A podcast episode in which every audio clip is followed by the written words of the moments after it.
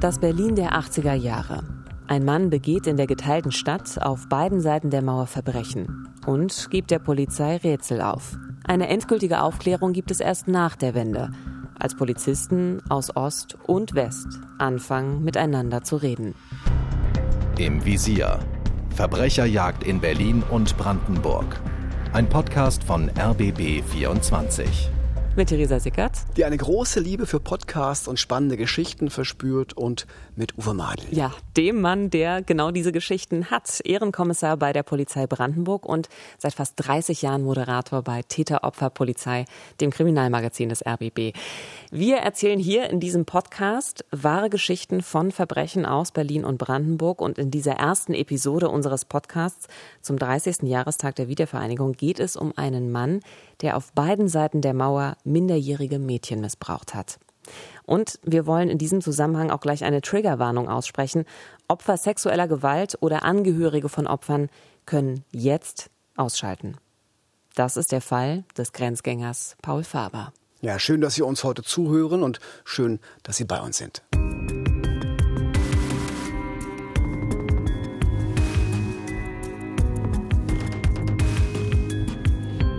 Es ist Anfang der 80er Jahre im Berliner Osten im Stadtbezirk Prenzlauer Berg. Paul Faber hat gerade seine Lehre zum Baufacharbeiter abgebrochen und lebt ziellos in den Tag hinein. Er hat kaum Freunde und auch keine Freundin. Denn nur wenn er trinkt, traut er sich Frauen anzusprechen, doch die wollen ihn nicht, gerade weil er trinkt. Er ist 18 Jahre, als er einem Mädchen auf der Straße begegnet. Es ist auf dem Weg von der Schule nach Hause, er folgt dem Kind in den Hausflur und merkt sich dann, wo es wohnt. Später klingelt er an der Tür. Er erkundigt sich nach den Eltern. Sie sind nicht zu Hause. Er drängt das Mädchen in die Wohnung, zieht ihr ein Kleidungsstück über den Kopf und missbraucht sie. Es wird nicht das letzte Mal sein. Das war der Beginn einer Serie, die Anfang der 80er Jahre zunächst noch auf den Osten Berlins beschränkt blieb, wo Paul Faber damals lebte. Später ging es auch parallel und gleichzeitig im Westen weiter und das noch zu Mauerzeiten. Das ist ja das Unglaubliche an dieser Geschichte. Und wie das passieren konnte, das wollen wir heute erzählen. Bislang ist über diesen wirklich besonderen Fall in den Medien kaum berichtet worden. Die Geschichte ist mir eher zufällig begegnet, als mir ein Ermittler davon erzählte, den ich bei Dreharbeiten für Täter, Opfer, Polizei getroffen hatte. Ich muss erstmal gestehen, dass dieses Thema als Mutter einer Tochter mir schon besondere Beklemmung macht. Also ich lebe selbst in Berlin, die Geschichte spielt auch in Berlin und diese Art der Grausamkeit von Paul Faber, der eigentlich anders heißt, wir haben ihm einen anderen Namen gegeben, die finde ich, muss man auch erstmal aushalten können. Ja, die Taten sind in der Tat äh, furchtbar und mir geht es als Vater von zwei Töchtern genauso wie dir, Theresa. Aber deshalb ist auch spannend zu erfahren, wie solche Täter eigentlich drauf sind, wie die ticken. Paul Faber war damals Anfang der 80er selbst gerade erwachsen geworden. Er suchte sich seine ersten Opfer im Prenzlauer Berg, immer nach demselben Muster. Wir haben es schon gehört. Er folgte den Kindern nach Hause, er klingelte an der Tür und wenn sie allein waren, drängte er sie in die Wohnung oder dachte sich irgendeinen Trick aus, um reinzukommen und dann missbrauchte er sie. Das ging so von Oktober 82 bis April 83. Uwe Kramp war damals Polizist im Ostberlin und das ist auch der, der mir die Geschichte zum ersten Mal erzählt hat. Und er kann sich gut erinnern, wie die Leute damals mit diesem Fall in Ostberlin umgingen. Prenzlauer Berg war mehr oder weniger Kiez.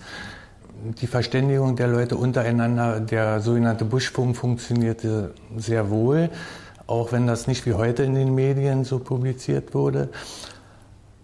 Aber die Leute waren besorgt und die Leute waren auch sehr aufmerksam. Ja, Uwe Kramp war damals an den Ermittlungen direkt beteiligt und er wird uns in diesem Podcast heute noch ein paar Mal begegnen. Ja, und was er da sagt, das überrascht mich ehrlich gesagt auch nicht. Ähm, natürlich haben die Leute miteinander gesprochen und so ein großer Berliner Bezirk wie Prenzlauer Berg kann dann doch recht klein sein, auch wenn man oder gerade wenn man Kinder hat. Äh, Eltern kommen über die Kinder schnell ins Gespräch, auf dem Spielplatz, in der Kita, im Hausflur. Und natürlich warnt man sich da auch, wenn solche Dinge passieren. Ja, genauso war es damals auch. Und weil die Menschen so wachsam waren und es viele Hinweise gab, konnte Paul Faber dann im Frühsommer 83 verhaftet werden. Er hatte zu diesem Zeitpunkt bereits sechs Kinder überfallen und schwer missbraucht und wurde dann im Oktober 83 vom Stadtbezirksgericht Prenzlauer Berg zu insgesamt sechs Jahren Haft verurteilt. Paul Faber ist also gefasst und hinter Gittern. Und man könnte jetzt meinen, viele der Familien waren sicherlich erleichtert. Und das waren sie auch. Aber mit der Verhaftung von Paul Faber in Ostberlin ist diese Geschichte leider noch nicht vorbei. Nee, leider nicht, denn Paul Faber wurde bereits Ende 87 aus der Haft entlassen, also nur knapp vier Jahre später. Damals gab es in der DDR eine große Amnestie. Das hatte auch mit dem geplanten Honecker-Besuch in Bonn zu tun. Man wollte sich offen und äh, liberal zeigen. Und einige tausend Häftlinge sind damals entlassen worden, darunter eben auch Paul Faber. Und das Besondere bei ihm, er wird ein halbes Jahr nach der vorzeitigen Entlassung nach Westberlin abgeschoben, denn er hatte in der Haft einen Ausreiseantrag gestellt. Und das war sogar üblich damals für Strafgefangene. Also viele haben das System für ihr ganz persönliches Scheitern verantwortlich gemacht und wollten deshalb raus. Genau, und die DDR war im Prinzip froh, solche gefährlichen Sexualtäter wie Paul Faber auch los zu sein. Und so gelangt also Paul Faber vom Osten in den Westen. Er lebt also nun in West-Berlin. Und Uwe, wie geht's ihm da? Er ist ehrlicherweise unglücklich. Er fühlt sich im Westen nicht heimisch, äh, denn kurz vor der Ausreise hatte Faber in Ostberlin noch eine Frau kennengelernt, die von ihrem Mann getrennt lebte. Er ist mit ihr sogar in eine Wohnung gezogen und fühlte sich quasi verlobt mit ihr, also eine neue Perspektive für ihn. Ja, dann kam die Ausreise, die er ja selbst beantragt hatte, aber zu dem Zeitpunkt gar nicht mehr wollte. Und deshalb, Achtung, kommt er immer wieder zurück in die DDR nach Ostberlin. Moment.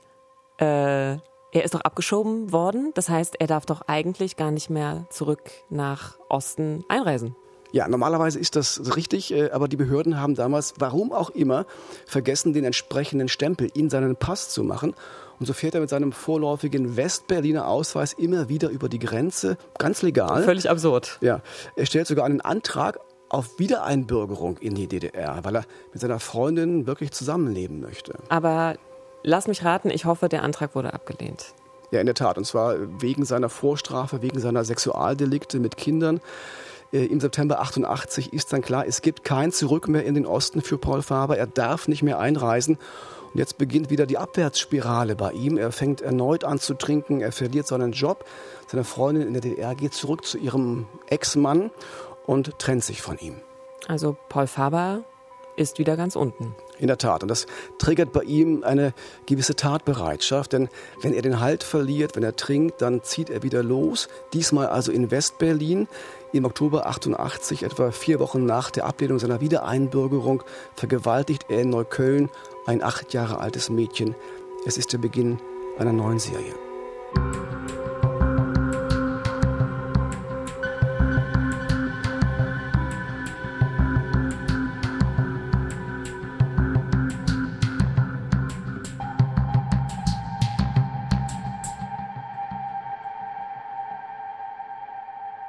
Paul Faber ist nach seiner ersten Missbrauchsserie im Osten wieder ein freier Mann. Er lebt jetzt im Westen und er möchte eigentlich gar nicht dort sein. Und es ist so ein bisschen so, als würde sich diese Geschichte vom Osten auf einmal im Westen nochmal erzählen. Und gibt es jetzt in irgendeiner Form einen Austausch zwischen den Behörden von Ost und West? Weil wir haben ja hier nun mal denselben Täter. Nein, damals äh, überhaupt nicht. Die Behörden von Ost und West haben auf dieser Ermittlerebene damals äh, gar keine Kontakte. Das waren ja im Prinzip die Klassenfeinde, die haben sich gegenseitig beäugt sozusagen. Das heißt, obwohl Paul Faber nur acht Kilometer von seinem alten Wohnort entfernt im Westteil der Stadt wieder Kinder vergewaltigt, ist er für die Ermittler in West-Berlin ein völlig neuer, ein unbekannter Täter. Daran erinnert sich auch Michael Pawellik, der damals der Leiter des Kommissariats Sexualdelikte in Charlottenburg war. Selbstverständlich haben wir versucht, alle Möglichkeiten auszuschöpfen, die wir im Rahmen von Dateien, von Fingerabdrucksammlungen und Lichtbildsammlungen gehabt haben. Und nachdem also ja, mehrere Opfer den Täter nicht aus den Lichtbildsammlungen haben heraussuchen können, war uns klar, dass es jemand ist, der also noch nicht in Erscheinung getreten ist. Das ist so absurd. Also klar, wir haben natürlich zwei unterschiedliche Staaten und wir haben zwei unterschiedliche Behörden, die natürlich nicht zusammenarbeiten. Aber eigentlich ist das Wissen über diesen Täter da und es ist so nah. Was machen denn jetzt die Ermittler im Westen, um diesen für sie ja bisher unbekannten Täter auf die Spur zu kommen? Ja, die machen ganz normale Ermittlungsarbeit. Die Polizei veröffentlicht ein Phantombild, doch es gibt kaum Hinweise, wie auch. Niemand in Westberlin kennt diesen Mann, der immer wieder auf gleiche Weise vorgeht. Und das Spannende ist nun, kurz darauf und noch immer lange vor dem Mauerfall beginnt auch in Ostberlin wieder eine neue Serie. Im alten Kiez von Paul Faber. Ein Mann folgt Kindern in den Hausflur, klingelt danach bei ihnen und vergewaltigt sie brutal. Und das klingt wieder wie Paul Faber, aber er kann es ja nicht sein. Er wurde ja abgeschoben. haben ja. wir erfahren. Wir hören noch mal, was Uwe Kramp dazu sagt, der ja auch in dieser Zeit der zuständige Ermittler in Ostberlin war. Die Täterbeschreibung und der Modus operandi wiesen immer wieder auf Paul F. hin. Für uns war aber klar, Paul F. ist nicht mehr im Ostteil der Stadt. Paul F. ist abgeschoben worden in die Bundesrepublik bzw. West-Berlin. Und wir suchten nach Leuten mit gleicher Beschreibung wie Paul F. und mit einer gleichen Vorgehensweise, die es natürlich nicht eins zu eins gab. Es war natürlich ein großes Mysterium für die Polizisten in Ostberlin. Sie glaubten, den Täter zu kennen, sie glaubten, die Handschrift zu erkennen, aber den, den sie vor Augen hatten, der konnte es eigentlich nicht sein. Gab es einen Nachahmungstäter? Nein, gab es nicht. Es war tatsächlich Paul Faber. Wie hat er das gemacht? Ja, das war die spannende Frage. Er hatte inzwischen einen gefälschten Ausweis sich besorgt, weil er offenbar immer noch hoffte, dass seine Ex-Freundin wieder zu ihm zurückkehrte. Doch eigentlich hatte er ganz andere Fantasien im Gepäck und so kam es dazu, dass Paul Faber in dieser Zeit zwischen Ost und West hin und her gependelt ist und auf beiden Seiten der Mauer Kinder vergewaltigt hat. Das heißt, zwei Ermittlergruppen, eine im Osten und eine im Westen, suchen nach demselben Sexualverbrecher und das ohne konkrete Spur und ohne voneinander zu wissen. Und dann, jetzt sind wir im Sommer 89, wird Paul Faber auch noch verhaftet.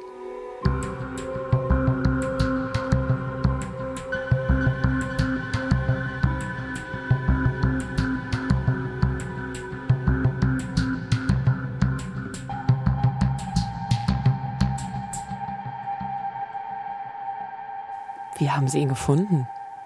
Ja, ein Grenzkontrolleur am Bahnhof Friedrichstraße hat bei der Einreise von Paul Faber nach Ostberlin offenbar doch mal genauer hingeschaut und ihm war aufgefallen, dass der Ausweis von Paul Faber gefälscht war.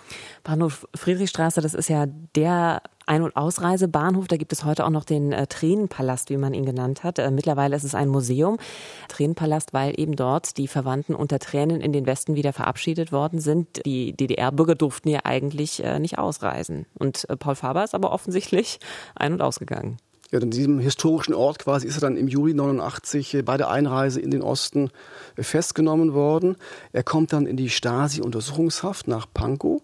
Der Vorwurf, aufgepasst, illegaler Grenzübertritt.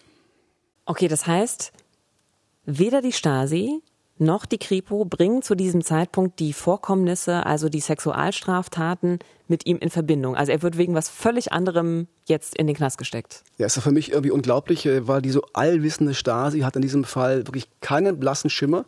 Und es gibt auch keine Verbindung zur Kriminalpolizei.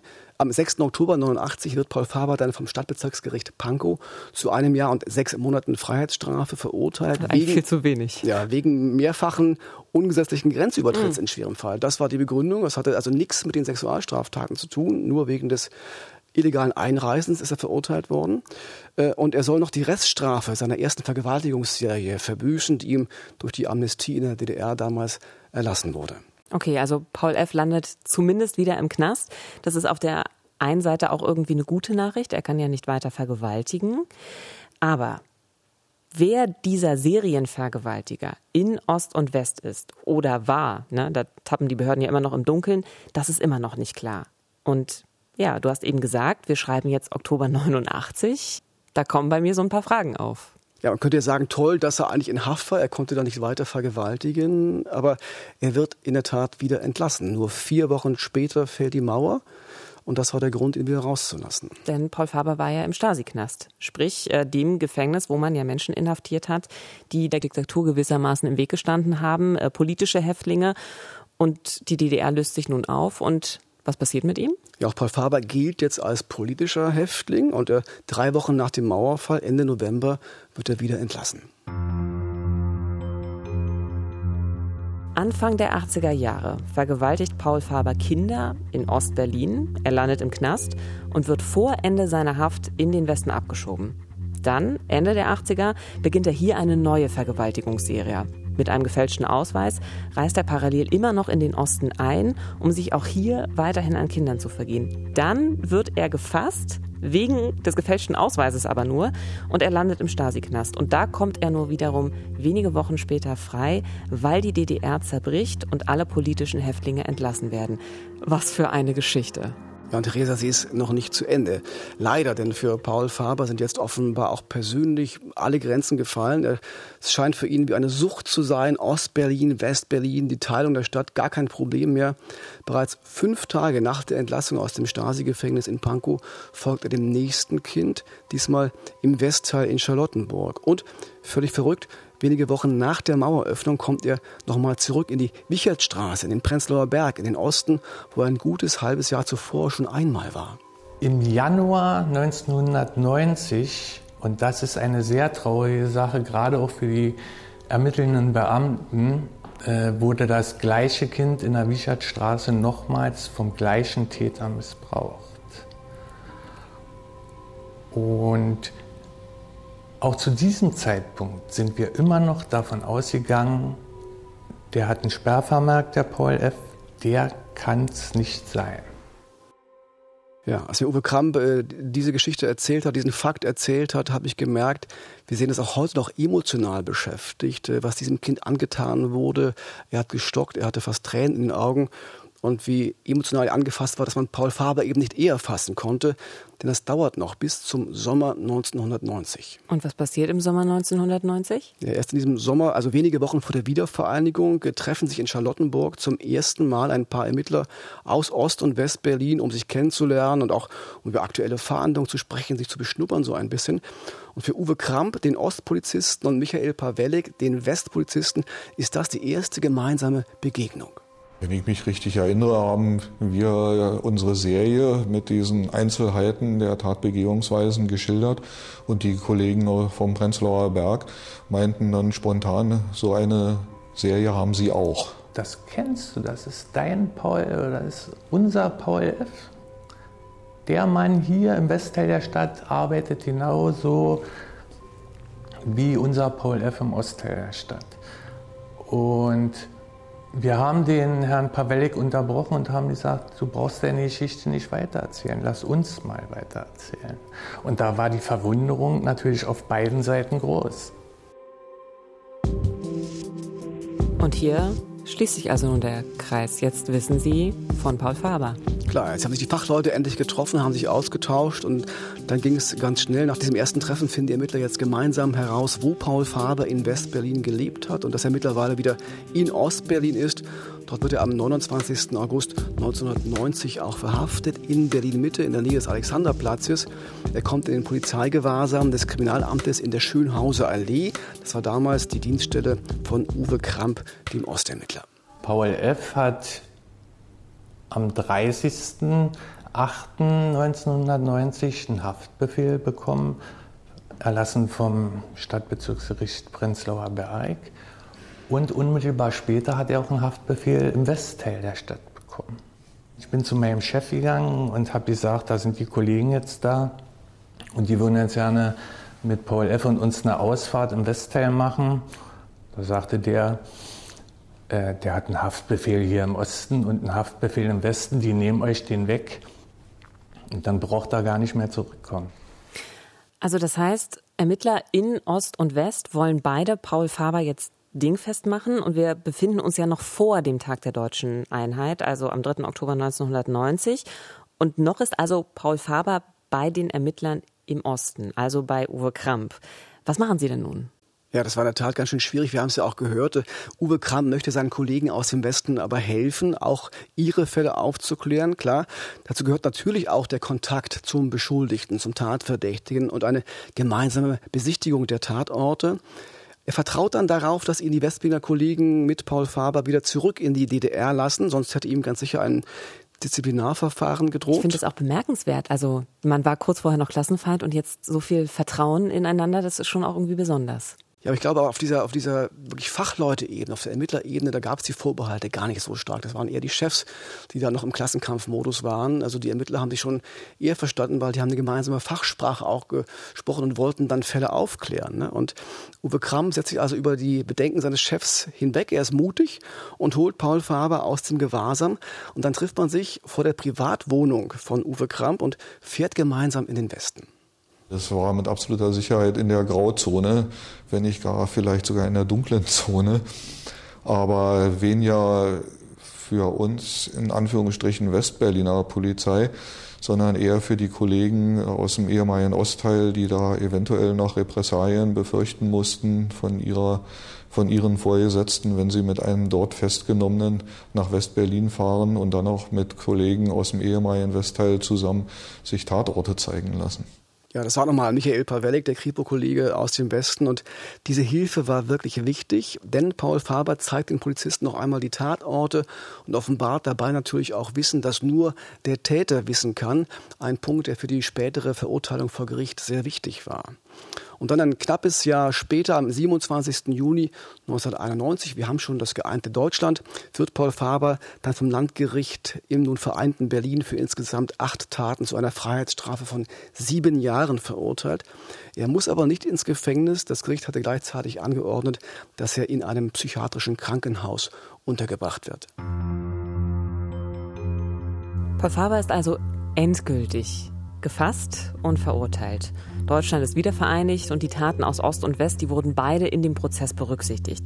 Faber landet dann also im Maßregelvollzug in Berlin-Buch, also dem Ort, wo man äh, psychisch kranke oder auch suchtkranke Straftäter unterbringt und er wird dort therapiert. Was wissen wir heute über Paul Faber? Warum hat er das getan?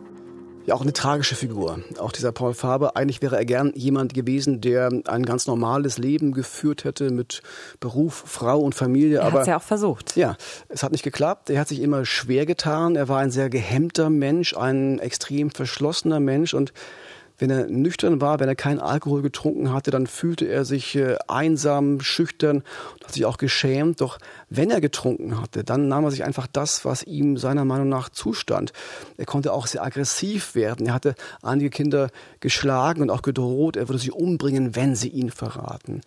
Und es gab noch eine Besonderheit. Äh, jedes Mal, wenn er ein Kind vergewaltigt oder missbraucht hatte, ließ er aus der Wohnung etwas mitgehen. Geld, Uhren immer wieder auch kleine Matchbox-Autos. Dr. Karl Kreuzberg, sein Therapeut aus dem Maßregelvollzug, erklärt uns, warum das so war. Diese Geldgeschichte ist natürlich eine Legendenbildung. Ja, ich bin ja ein Räuber, ich bin ja kein Vergewaltiger und kein Kindsmissbraucher. Das war ihm auch äh, gewissermaßen in dem anderen Leben ganz wichtig, nicht so wahrgenommen zu werden. Und ein Hauptteil seiner Aktivitäten ging darauf, das andere vergessen zu machen. Ich möchte sagen 99 Prozent. Ja. Ähm, warum er die Matchbox-Autos dann mitnimmt, klar die Legendenbildung, aber natürlich auch die kindliche Faszination. Das weist ihn eben auch als einen Menschen aus, der in gewisser Weise noch diesen kindlichen Wahrnehmungsschemata unterliegt und der in dieser Situation auch wie ein Kind, also wie ein Gleichaltriger funktioniert. Ja, Dr. Kreuzberg hatte Paul Faber viele Jahre im Maßregelvollzug begleitet. Es war auch für ihn schwer, Paul Faber wirklich zu erreichen, eben weil er so verschlossen war und den Täter in sich selbst auch weggeschlossen hat. Da kamen auch die Therapeuten nur schwer heran. Aber offensichtlich war, wenn Paul Faber zum Täter wurde, dann war er vorher in einem Zustand der Verwahrlosung, der Haltlosigkeit und er trank viel Alkohol. Der Alkohol war von ihm einerseits bewusst eingesetzt, um zum Vergessen zu kommen, andererseits auch bewusst eingesetzt, um über die Gewissenshürde zu kommen, die ja vor jeder Tat für ihn bestand. Denn er war ja auch der andere Mensch, also er war gewissermaßen zwei Menschen, er war auch der andere Mensch, äh, der mit sehr hohen Anforderungen an sich lebte und äh, dem dann die Taten, wenn er in diesem anderen Zustand war, völlig fremd waren. Das hört man ja häufiger, dass Täter so ihre Persönlichkeit abspalten, die, die schreckliche. Ähm, und es klingt für mich auch so ein bisschen so, als wenn diese Seite von Paul Faber, wo er nicht der Trinker war, also wenn er auch einfach nicht getrunken hat, dass er dann tatsächlich ungefährlich war. Also anscheinend sind die Taten ja immer unter Alkoholeinfluss passiert. Hat er sich im Nachhinein sogar geschämt dafür, dieser Trinker, dieser vergewaltigende Trinker zu sein? Das hat er, wenn er, wenn er nüchtern war, wenn er bei sich war, hat er sich geschämt. Er konnte damit eben offenbar nur umgehen, äh, indem er das abgespalten hat. Er hat sich nicht selbst diesem Täter in sich gestellt. Er hat ihn abgespalten, er hat ihn weggelegt. Ähm, und äh, deshalb war es auch so schwer für die Therapeuten in Berlin Buch und auch dann später im anderen Maßregelvollzug äh, zu ihm vorzudringen, mit ihm klarzukommen. Aber gleichzeitig hat man auch gesagt, äh, wenn du nicht trinkst, bist du eher ungefährlich und hat ihm sehr schnell wieder Freigang erlaubt. Moment. Äh, das heißt also, eigentlich ist Paul Faber also auch schon wieder Anfang, Mitte der 90er frei. Also Paul Faber ist schon wieder auf freiem Fuß? Naja, frei war er nicht. Er war ja nach wie vor Patient im, im Maßregelvollzug, aber er hatte eben relativ viel Ausgang und es war damals noch, sagen wir, äh, die etwas offener geprägte ostdeutsche Therapietradition. Da läuft es einem heute ein bisschen kühl den Rücken hinab, wenn man das so bedenkt. Aber es ist Gott sei Dank nichts passiert. Aber da hat er eine Bekanntschaft äh, reaktivieren können und äh, hat mit der Frau auch eine Beziehung angefangen, ein Kind bekommen und äh, hat gewissermaßen wie ein vorbildlicher deutscher Familienvater dann sein Leben gelebt. Ich finde es krass, weil es für mich fast unvorstellbar ist, dass ein verurteilter Kinderschänder tatsächlich eine Familie gründen kann und versucht, ein völlig normales Leben zu leben. Und gleichzeitig finde ich das auch irgendwie gut, weil es ja zeigt, wenn dieser Mensch gut eingebunden ist, dann ist es möglich, vielleicht doch für ihn auch noch seinen Frieden zu finden und nicht mehr straffällig zu werden. Ja, Frieden konnte er nicht finden, äh, das werden wir auch noch sehen. So wie seine Opfer natürlich auch nicht. Seine Opfer mussten auch ein Leben lang quasi mit dieser Tat und äh, mit dieser Schmach, mit diesem Verbrechen auch leben. Äh, Paul Faber war trotz seines Familienlebens ähm, außerhalb des Maßregelvollzugs weiter Patient. Äh, mal war er drin, mal war er draußen. Er galt als schwer therapierbar, gerade weil er so tat, als hätte dieser Täter in ihm nichts mit ihm zu tun, als wären für diese furchtbaren Verbrechen andere verantwortlich und nicht er selbst. Ich habe sogar noch mal gelesen, ähm, er hätte die Todesstrafe für Kinderschänder gefordert, so als hätte das eben tatsächlich nichts mit ihm zu tun. Stimmt das? Das stimmt und es passt genau in dieses Bild, was ich gerade beschrieben habe. Er hat immer wieder einen harten Umgang mit diesen Tätern gefordert. Da gab es ja viele Parolen, gibt es viele Parolen, was da alles abgeschnitten und geköpft werden soll. Diese Parolen hat er alle lautstark vertreten und er hätte ganz sicher auch einen dieser berühmten Kinderschänder-Aufkleber an sein Auto gepappt. Am Ende kam er mit diesem Widerspruch offenbar selbst nicht mehr klar am Ostermontag 2008 hängte er sich in seiner Zelle im Maßregelvollzug und das kurz nachdem ein neues Gutachten festgestellt hatte, dass seine endgültige Entlassung in die Freiheit für die Gesellschaft zu gefährlich sei. Ich glaube, er hat sich durch diese Rollenfestlegung, jetzt bin ich Familienvater und habe mit meiner Vergangenheit abgeschlossen, äh, davor geschützt, selber mit sich so umzugehen, äh, bis es dann ja in seinem Suizid letztendlich zur Katastrophe kam und er sich selber gerichtet hat, auch diese Täterpersönlichkeit in sich selber gerichtet hat. Also da ist sicherlich auch ein Stück Resignation, äh, den Täter nicht aussperren zu können und ihn deshalb besser umzubringen, als weiterleben zu lassen. Es ist immer schlimm, wenn jemand sich entscheidet, aus dem Leben zu gehen. Da ist auch ganz egal, wie schrecklich das ist, was dieser Mensch getan hat. Das ist auch für die Therapeuten eine große Niederlage. Also Dr. Kreuzberg hat gesagt, äh, das war für ihn eine der großen Niederlagen, ihn nicht zu erreichen und ihm nicht helfen zu können.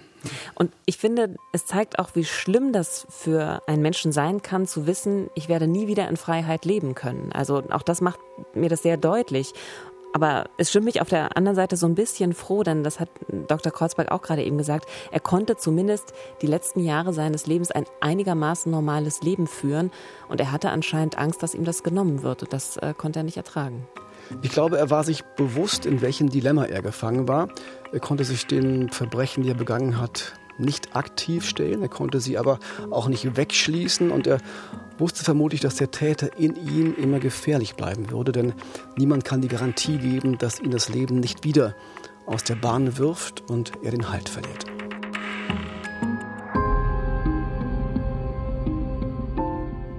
Nächste Woche beschäftigen wir uns wieder mit einem spektakulären Fall. Eine Frau verschwindet nachts aus ihrem Haus. Ein Auto fährt davon und die Frau kehrt niemals zurück. Nächste Woche geht es um Petra Zierach, die Verschwundene von der alten Oder. Vielen Dank fürs Zuhören. Wir sind im Visier, Verbrecherjagd in Berlin und Brandenburg. Und wenn es Ihnen gefallen hat, abonnieren Sie unseren Podcast und wir freuen uns auch über eine gute Bewertung. Ich hoffe, Sie können heute Nacht gut schlafen. Hoffe ich ebenfalls. Äh, Wissenschaftler sagen ja, das Böse ist vor allem die Abwesenheit von Empathie. Also egal, was Sie heute noch tun, seien Sie empathisch. Das Leben ist zu kurz, um böse zu sein.